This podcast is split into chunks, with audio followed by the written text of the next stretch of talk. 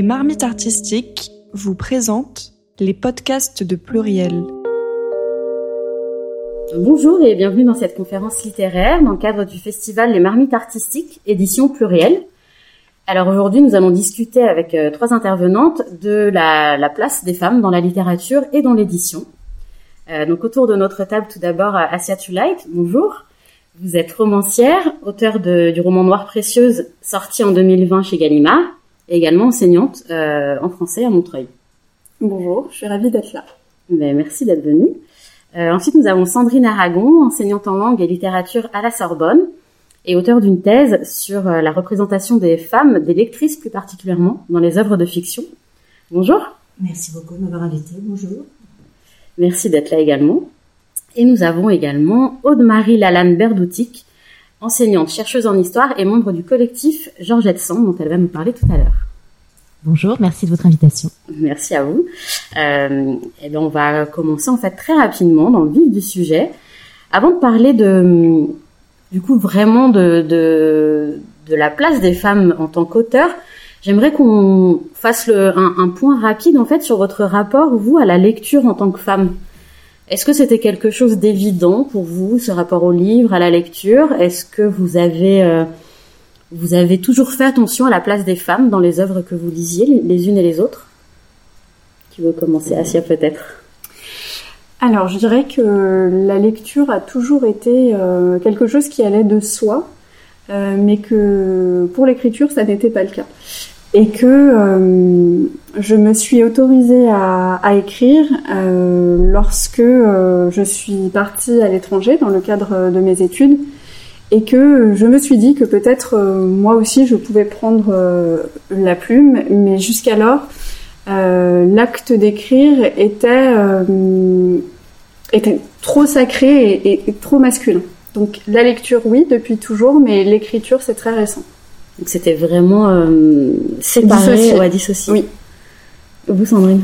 Tout à fait. Ben, moi également, moi, je suis lectrice euh, boulimique très jeune. Bon, j'ai des parents euh, professeurs de lettres, donc je suis née dans une bibliothèque avec plein de livres. Mais je veux dire que moi j'ai eu un choc parce que j'allais à la bibliothèque, j'habitais dans le 93, en banlieue, et en fait il y avait un rayon, comme je lisais beaucoup, où les livres, euh, on pouvait en prendre autant qu'on voulait. Et c'était un, un rayon de romans harlequins, de romans dits pour les bonnes femmes. Et euh, donc ça ne comptait pas. Et donc j'ai ramené ça euh, chez moi une fois. Et là, mes parents, qui pourtant étaient des gens extrêmement ouverts, ça sentit, ils ont lancé le livre par la fenêtre. Ils ont jeté en disant non, pas ça. Alors il faut dire qu'à 13 ans, j'avais lu tout Zola, j'avais le droit de dire Sade. Je lisais, mais ça non. Et pour moi, ça a été aussi quelque chose de déclencheur. Je me suis vraiment toujours intéressée à la sous-littérature, Mhm. à ce qu'on appelait littérature de femme. Pourquoi? Et quand je suis arrivée, euh, après j'ai fait classe préparatoire, j'ai fait, euh, j'ai été en double master, et j'arrive là en communication et je demande à faire quelque chose sur la littérature euh, féminine. Et là, je me suis retrouvée devant des blocages. J'ai voulu faire un master sur la lecture des femmes, et je suis ressortie euh, pour de mon sujet. J'avais la lecture selon Gide et Proust. Et donc, c'était vraiment un, un barrage successif. J'ai quand même fait un master sur la lecture dans les magazines féminins, en communication. Et puis, j'ai continué une thèse sur la lecture où j'ai fait des enquêtes. Et je m'apercevais des fois, par exemple, qu'il y avait des... J'ai interrogé des auteurs qui écrivaient sous euh, des noms féminins, les romans d'amour, sur un pseudo. Et puis, euh, sous un nom masculin, euh, les livres qui jugeaient de littérature respectable. Et ça, ça m'a toujours euh, interrogé. euh, et j'ai voulu continuer, mais je sais que ça a fait un blocage systématiquement dans euh, mes publications, dans certaines choses, parce que je travaillais sur un domaine qui était euh, celui des femmes. Donc j'ai eu à cœur euh, toujours de, de donner cette parole peut-être aux femmes. Et alors moi, je m'autorisais pas non plus à écrire, parce que je- peut-être la littérature était sacralisée. Enfin, j'écrivais beaucoup d'articles universitaires, mais pas des romans, Voilà, à écrire des choses comme ça. Et puis c'est aussi le départ à l'étranger. Euh, j'ai vécu en Angleterre et on m'a demandé à ce moment-là d'animer des ateliers d'écriture. Et euh, je suis devenue animatrice d'ateliers pour des femmes expatriées. Et là, faire parler ces femmes, et on a publié après un, un livre collectif qui s'appelait Expatriés EES. Mhm. Ça a été pour moi extrêmement important parce que je me disais c'est vraiment une, une voix qu'on fait taire systématiquement. Ouais, ouais, Et visiblement. là, après, je viens de terminer un roman aussi pour la première fois. Ça, il m'a fallu très longtemps pour arriver à trouver que mon style avait un sens, a été beau. On va, on va justement discuter un peu plus tard de comment trouver son style aussi. Euh, mais tout d'abord, euh, Aude-Marie, justement, vous aussi, quel a été votre rapport au livre, à la lecture, quand vous étiez peut-être plus jeune enfant? Alors, mon rapport à la lecture, il a toujours été très évident. moi aussi, j'ai lu beaucoup de livres, il y en avait beaucoup chez moi, et c'était une passion familiale. Donc, j'ai repris le flambeau avec beaucoup de joie.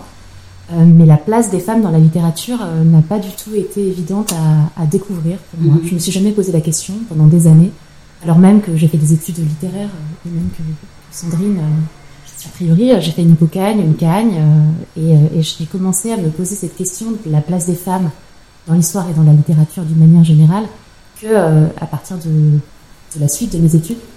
Euh, j'étais à l'école normale supérieure de Lyon et euh, là j'ai commencé à être un petit peu bousculée dans mes certitudes par des rencontres professorales, par des lectures. Et euh, j'ai eu envie de m'engager dans le féminisme. Et je pense que vraiment le déclic ça a été l'écriture de Ni vu ni connu, le, collectif qu'on a écrit avec Georgette Sand où j'ai pris de plein fouet une évidence. Les femmes étaient là, elles écrivaient depuis des années, des siècles, et je ne les avais pas vues. Et euh, j'ai commencé à lire des autrices, euh, en fait, très très récemment, et à me rendre compte, justement, que ce n'était pas de la littérature mineure. Et alors, justement, comment on...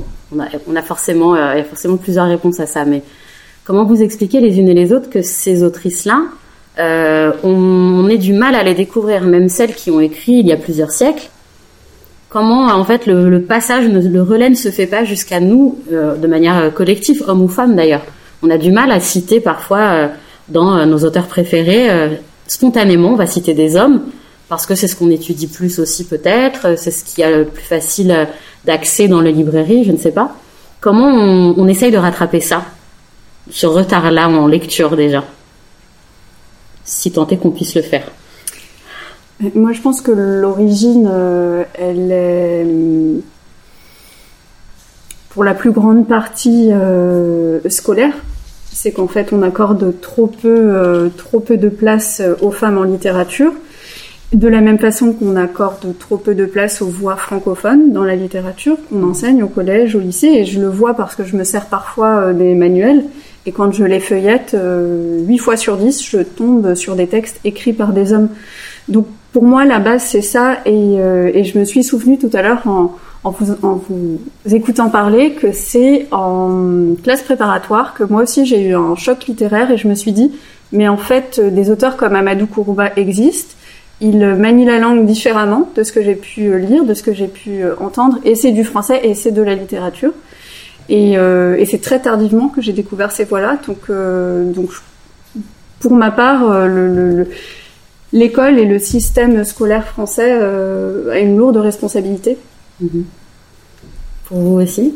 Alors, euh, bien sûr, je suis tout à fait d'accord. Euh, j'ai publié un article qui est en ligne qui s'appelle euh, Pourquoi les autrices sont-elles encore reléguées au second plan dans The Conversation? Et en fait, j'ai analysé, historiquement, dans ma thèse, il y a, eu, pour les femmes, toujours un interdit.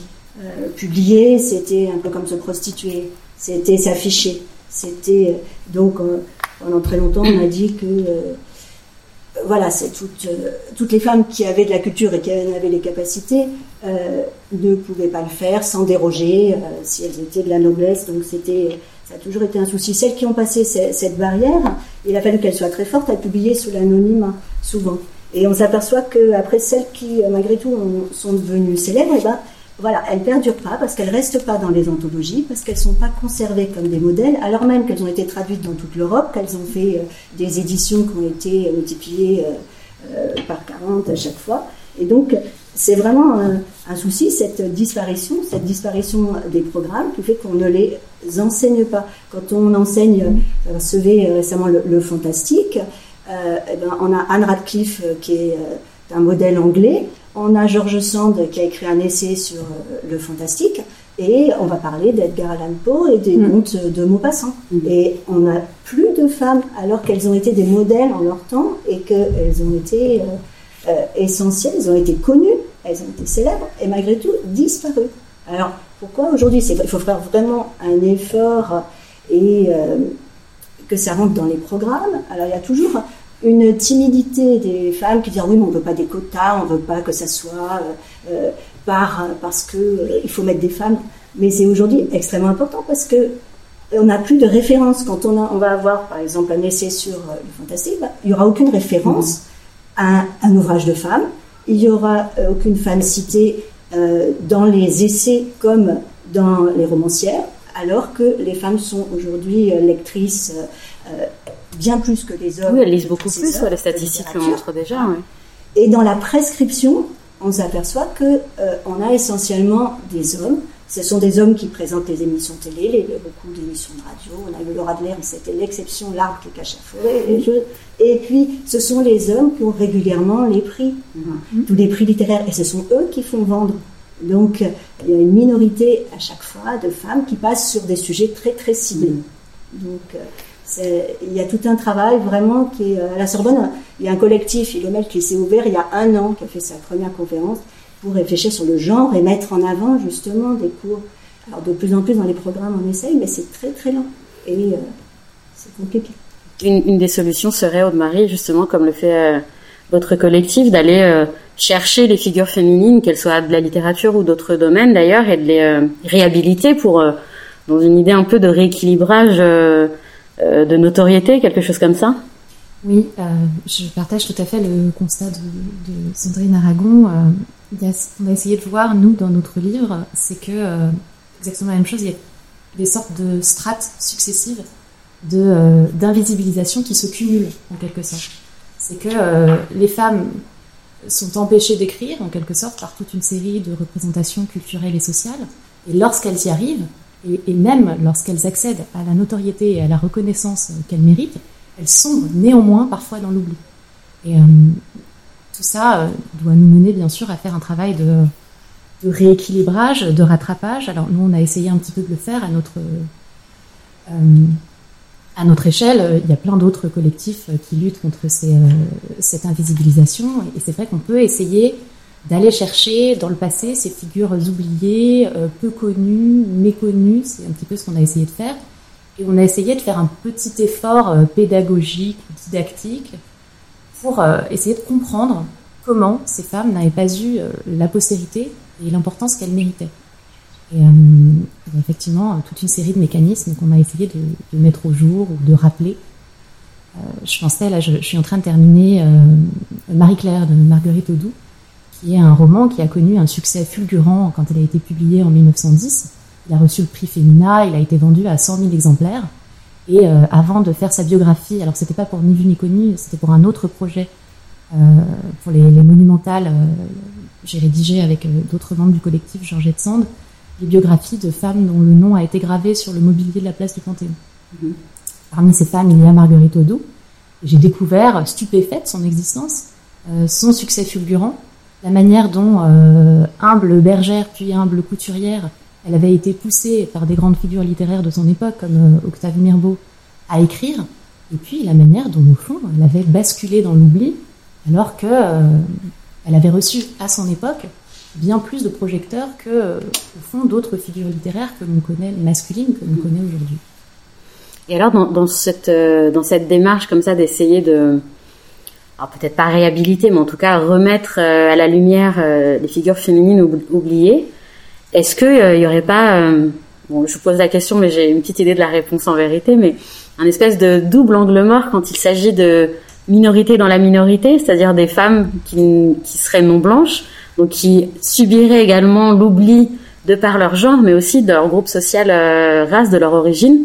Est-ce que c'est une, une, attention particulière que vous avez portée, par exemple, au sein du collectif dans les recherches de, figures féminines dont vous parliez Ça a été le cas. On a essayé de, j'aime pas trop le mot, mais en tout cas de respecter une forme de diversité, euh, de, faire attention aux femmes minorisées, en quelque sorte. Et euh, on a euh, inclus dans le livre des figures euh, d'intellectuels et, et d'autrices euh, racisées, comme par exemple euh, Zainab Fawaz, euh, qui est une figure intellectuelle et, et philosophique de ce qui était à l'époque l'Empire ottoman, mais l'actuelle Égypte. Il y en a plein d'autres comme ça dans le livre. Moi, j'ai écrit par exemple la, la biographie de Paulette Nardal, qui est vraiment une des, une des penseuses de la négritude et qui n'est pas passé, qui n'a pas eu la, la postérité qu'ont eu par exemple César Sangor ou, ou d'autres figures qu'on associe plus naturellement à ce mouvement à la négritude d'émancipation euh, culturelle et, et, sociale de la condition noire. Euh, et elle, typiquement, elle, nous intéresse un peu aujourd'hui parce que euh, elle a fait une œuvre de, passeuse, une œuvre de salonnière. Elle euh, réunissait des gens dans son salon à Clamart. Et, euh, et c'est dans ce salon que se sont, euh, qui, est un peu bouillonné dans l'entre-deux-guerres, que se sont élaborées les idées au fondement de la négritude. Elle a fait une œuvre de traduction aussi de, classiques américains qui, avaient réfléchi à, ces questions-là, mais elle n'a pas elle-même pris la plume pour, euh, pour écrire. Et je me souviens d'une des formules, d'une de ces formules sur lesquelles je suis tombée, où elle dit euh, Nous n'étions que des femmes, euh, les hommes, elle, fait ici référence à, ces figures masculines de la négritude, les hommes ont expliqué, ont exprimé nos idées de manière bien plus brillante que nous aurions pu le faire. Et c'est terrible, parce qu'elles sont vraiment à l'origine de ce mouvement. Elles ont pensé, elles ont peut-être même imaginé ou conçu les, les idées au fondement de la négritude. Et pour autant, faute d'avoir pris la parole, faute d'avoir pris la plume, elles n'ont pas eu la postérité qu'ont eu euh, ces hommes. Elles sont d'autant plus effacées, du coup, s'il n'y a pas de traces euh, voilà. de leurs écrits. Euh, Assia ou Sandrine, est-ce que vous aviez une, réflexion sur la double invisibilisation, du coup, de ces femmes? Alors, moi, j'ai lu avec toujours plein de plaisir, j'ai eu beaucoup de, de, plaisir de voir que euh, J'allais à Madouama, avait eu les, le prix pour les impatientes, qu'il y avait d'autres Leila Slimani qui était ou euh, le roman d'Aïsa qui m'a beaucoup plu. Et, euh, mais par contre, je, fais toujours, euh, je méfie toujours d'un certain communautarisme. Et euh, j'ai toujours peur de ça parce que se diviser, c'est pour moi euh, toujours perdre en fait une, certaine unité dans les mécanismes qui mènent à l'invisibilité et de l'ensemble des femmes. De dire que certaines, bah, les femmes blanches qui sont d'un milieu aisé, finalement, il n'y a plus de combat. Et c'est ce qui, qui me semble un, un, grand danger, parce que notamment j'ai travaillé avec des, des femmes expatriées, mmh. des femmes qui avaient des bacs plus 5, bacs plus 6, et qui rentrent euh, et qui suivent leur mari à l'étranger, et qui arrêtent de travailler, qui gardent à la maison euh, 3 4 enfants. Et je voyais là un retour de situation, presque au XVIIIe siècle, -hmm. dans le, la condition sociale, la dépendance. Et je, et je me disais, on les dit privilégiés, il n'y a plus rien à gagner comme combat, mais en fait, euh, les problématiques, elles restent les mêmes. Les... Oui, c'est juste un cumul des problématiques quand on et, cumule voilà, les identités. Alors, ouais. de quoi t'as de toi, oh bah, voilà, t'as as les moyens. Mais en fait, je, on est dans une situation de harem, des fois, on pouvait être, dans, on vivait, enfin, il y avait même douleur, des fois, euh, de devoir euh, même supporter une maîtresse, de devoir, parce qu'on n'a pas la condition euh, matérielle pour partir, de devoir, il peut y avoir des situations tragiques dessous, mais qui sont cachées, sous l'apparence, ben alors, donc ça, ça me gêne beaucoup. Puis aussi parce que j'ai un environnement où il y a euh, aussi des, euh, des lesbiennes, des LGBT, des, des, trans autour de moi. Et alors, il me semble que des fois, les combats peuvent se diviser en disant, ah ben non, mais moi je sais mieux parce que je suis trans et donc on peut pas. Et moi, je, je sais mieux la condition parce que je suis lesbienne et ça me gêne. Enfin, qu'est-ce que j'ai peur d'une division de la féminité, en fait, euh, qui serait même parce que le combat, pour moi, enfin, s'il y a un combat aussi, enfin, l'histoire, c'est de parler de mécanismes qui amènent les gens à ne plus parler, qu'on soit, on peut être homme noir, homme euh, euh, arabe, on peut mettre quelque chose qui vous amène à devenir invisible dans la société. Et finalement, euh, c'est le même, ou même à accepter cette situation vous-même et à l'intégrer. Et c'est ce qui, qui m'a toujours intéressé. Voilà. je le vois plus généralement. Mais bien sûr que je, qu'il y quand même de parler de toutes les variétés. Euh, dans votre écriture, Assia, est-ce que euh, justement vous avez donc c'est votre premier roman euh, Noire précieuse.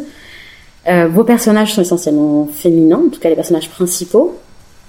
du coup, sont des personnages noirs. Est-ce qu'à un moment donné, dans votre décision d'écriture, forcément vous y avez pensé, mais est-ce que euh, vous vous êtes dit que je vais mettre euh, peut-être encore plus d'importance dans euh, la manière dont on va décrire euh, ces personnages-là féminins, noirs, peut-être plus que si c'était un homme qui, qui l'avait écrit. Comment ça s'est passé dans votre réflexion d'écriture? Ce que j'ai voulu faire euh, consciemment, c'est euh, d'aller à l'encontre de ce qu'on pouvait attendre. Ça, c'était très conscient. En revanche, euh, je n'ai pas choisi de construire mes personnages parce que par, par leur genre ou par leur identité ou par leur couleur de peau, mais plutôt par leur langage. Mhm. Et du coup, je fais le lien avec ce qui vient d'être dit.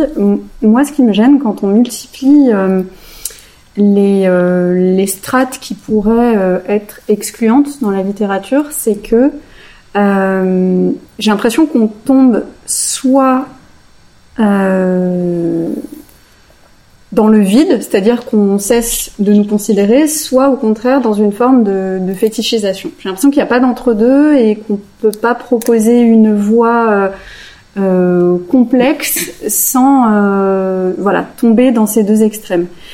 Et par ailleurs aussi, ce qui me gêne, c'est que euh, moi, je suis une amoureuse des mots, euh, et donc euh, j'ai l'impression que lorsque ces complexités trouvent leur place dans la littérature, on va tout de suite poser à l'auteur des questions d'ordre sociologique, et moi j'en ai fait l'expérience, donc on m'a demandé de parler, par exemple, de bah, de la race, de ce que c'est, du colorisme, ce genre de choses qui effectivement se retrouve entre les lignes, mais se retrouve entre les lignes dans un second temps. Et finalement, j'ai l'impression qu'on demande euh, à l'auteur de rendre compte de, de certains phénomènes euh, euh, sociaux qu'il ne maîtrise pas entièrement, voire pas du tout, au détriment de, de, la langue et au détriment du texte. Donc je, je me demande dans quelle mesure on n'accepte pas certains livres parce qu'ils reflètent la société plus que pour euh, leur qualité littéraire Ça, c'est une question que je me pose assez régulièrement. Et alors, du coup, comment on, quand on, quand on est voilà une jeune romancière ou quelqu'un qui écrit pour la première fois, comment on articule tout ça comme pensée justement avant de se lancer dans, dans l'écriture? Est-ce qu'à un moment donné, on se dit, euh, on n'est pas dépassé justement, on se sent pas submergé par tout ce que la société va attendre de nous en tant que femme romancière ou essayiste? Ou est-ce qu'on se met euh, dans une bulle et on oublie tout à fait tout ça? Comment euh, les unes et les autres vous avez vécu euh, cette expérience-là En fait, comment on prend la plume On décide de prendre la plume et de se dire bah j'écris et puis on verra ce que ça donne. Alors heureusement pour moi c'était très serein dans la mesure où je me suis posé aucune question dans le processus d'écriture. J'ai adoré trouver les mots de, de, qui rendaient compte de ma pensée, mais c'est lorsque le regard d'autrui est intervenu les questions se sont posées, les questions d'appropriation culturelle et de euh, tu parles euh, de la communauté noire, mais tu n'es pas noire, mais en même temps tu es maghrébine, donc ça peut passer. Et en fait, j'avais complètement occulté ça puisque pour moi, euh, je n'avais pas besoin d'être une femme pour écrire sur les femmes, je n'ai pas besoin d'être une prostituée pour écrire sur les prostituées, mais toutes ces questions-là se sont posées. Donc, euh, donc c'est vrai que j'ai eu un peu le, le vertige avant publication, et puis euh, j'ai eu envie de, de l'assumer et d'aller jusqu'au bout. Et euh, je pense l'avoir fait avec sincérité, et ça s'est bien passé. Alors, il n'empêche qu'à chaque interview, on me pose la question donc pourquoi écrire sur la communauté noire alors que vous n'êtes pas noir Mais j'y réponds à chaque fois. mais j'aimerais bien que cette question ne, ne, ne se pose pas systématiquement et qu'on puisse vous voyez, je ne suis pas certaine que qu'on aurait posé la question à des hommes aussi systématiquement. Pourquoi écrivez-vous sur les femmes alors que vous n'êtes pas femme Voilà. Ok.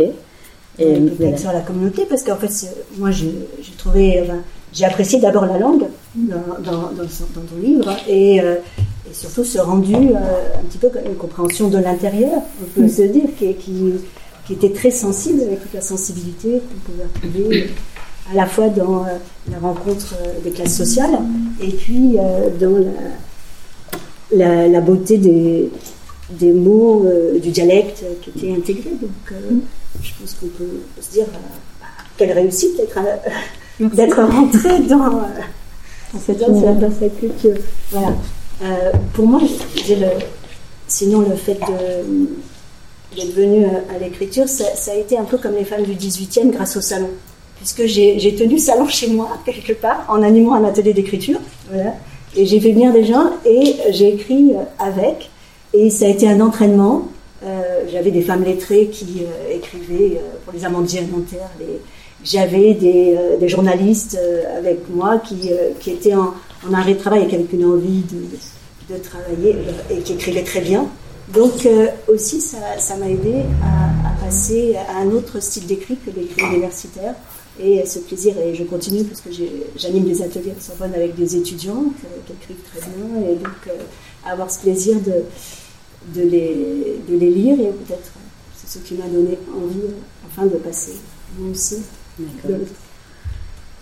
Euh, Marie, vous aviez quelque chose à rajouter dessus?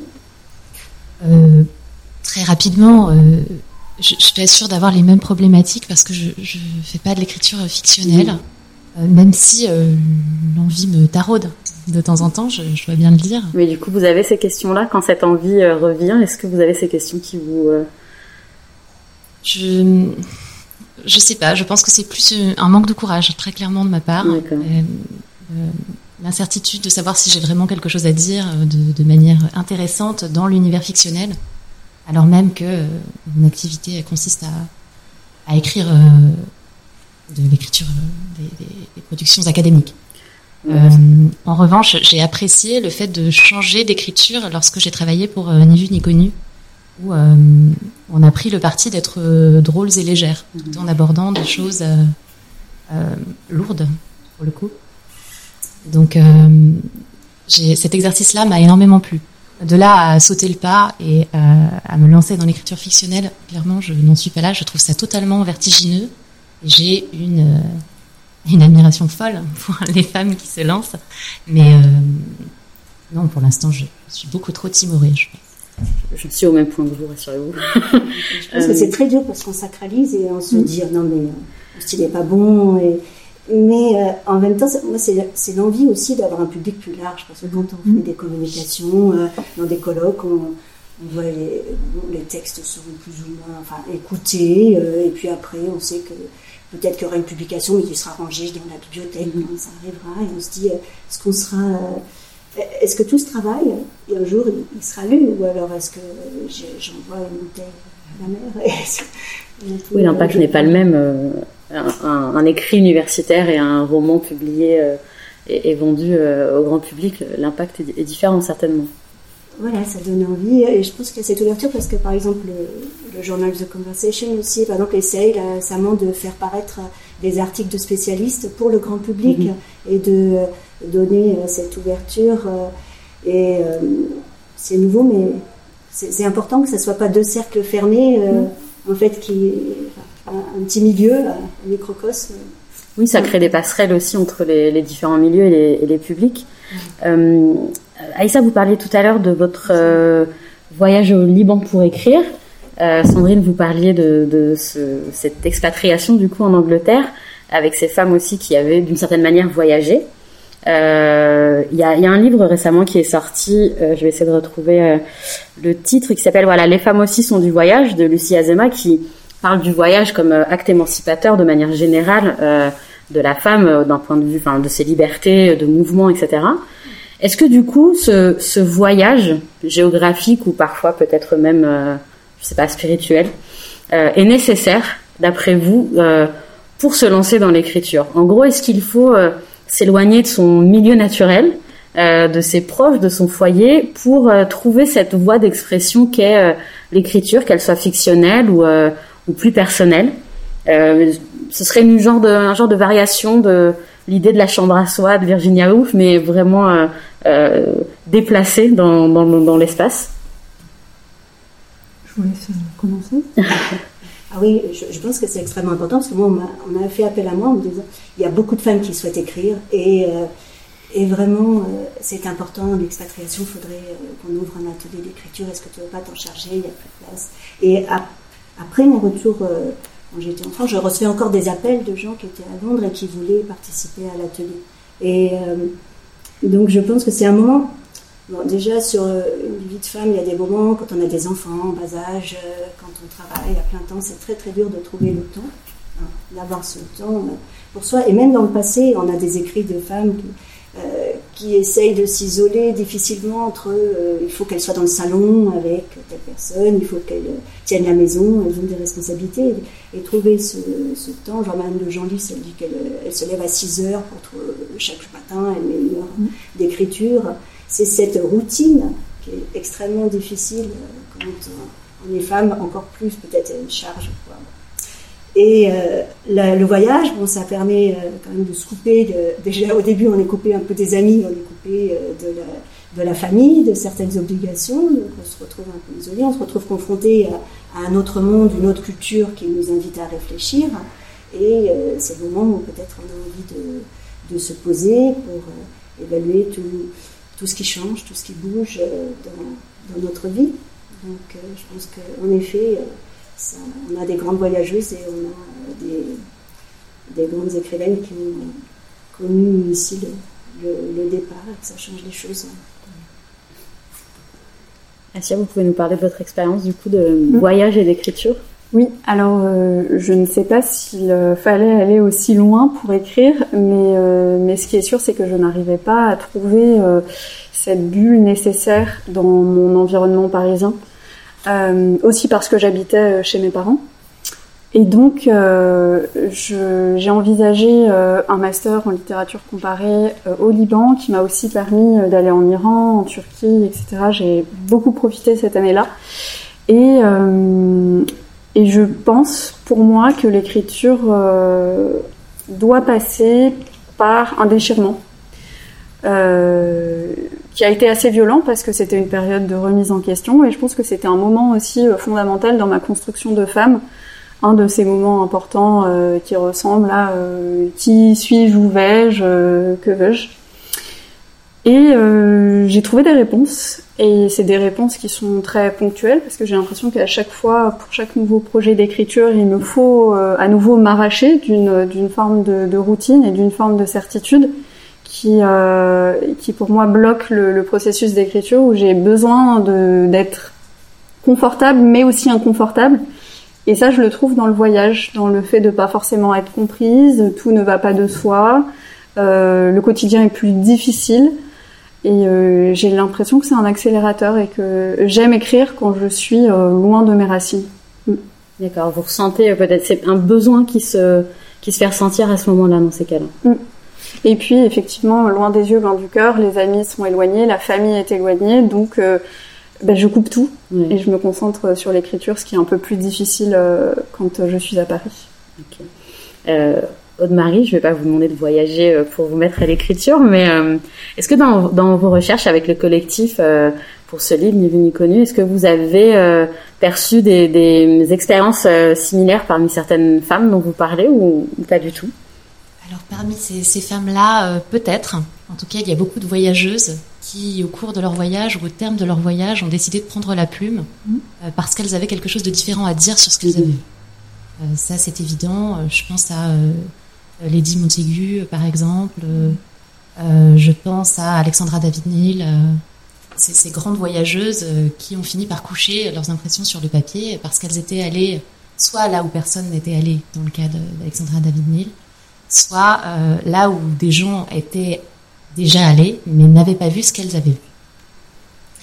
Euh, mais sinon, de manière plus proche, euh, j'ai beaucoup d'amis écrivains et j'ai l'impression qu'il y, y, a vraiment deux types d'écrivains et d'écrivaines. les écrivains du déchirement peut-être et ceux de la discipline. J'avoue que si je devais être l'un des deux, ce serait plutôt une écrivaine du déchirement. J'aurais besoin de m'arracher à mon confort quotidien et, et de créer une rupture et je ne ferai pas du tout partie de, ces écrivains et écrivaines extrêmement disciplinés qui arrivent euh, chaque matin à se lever à 6 heures euh, et, à, et, à, se mettre à leur table de travail et, à écrire quoi qu'ils écrivent ou quoi qu'elles écrivent. Je, sais que, par exemple, si on reprend l'exemple de l'écriture académique, qui encore une fois est très différente, mais l'année que moi j'ai passée à l'étranger a été la plus productive de toutes mes mmh. années. Donc, au fond, ça se rejoint peut-être un peu. On tient quelque chose alors.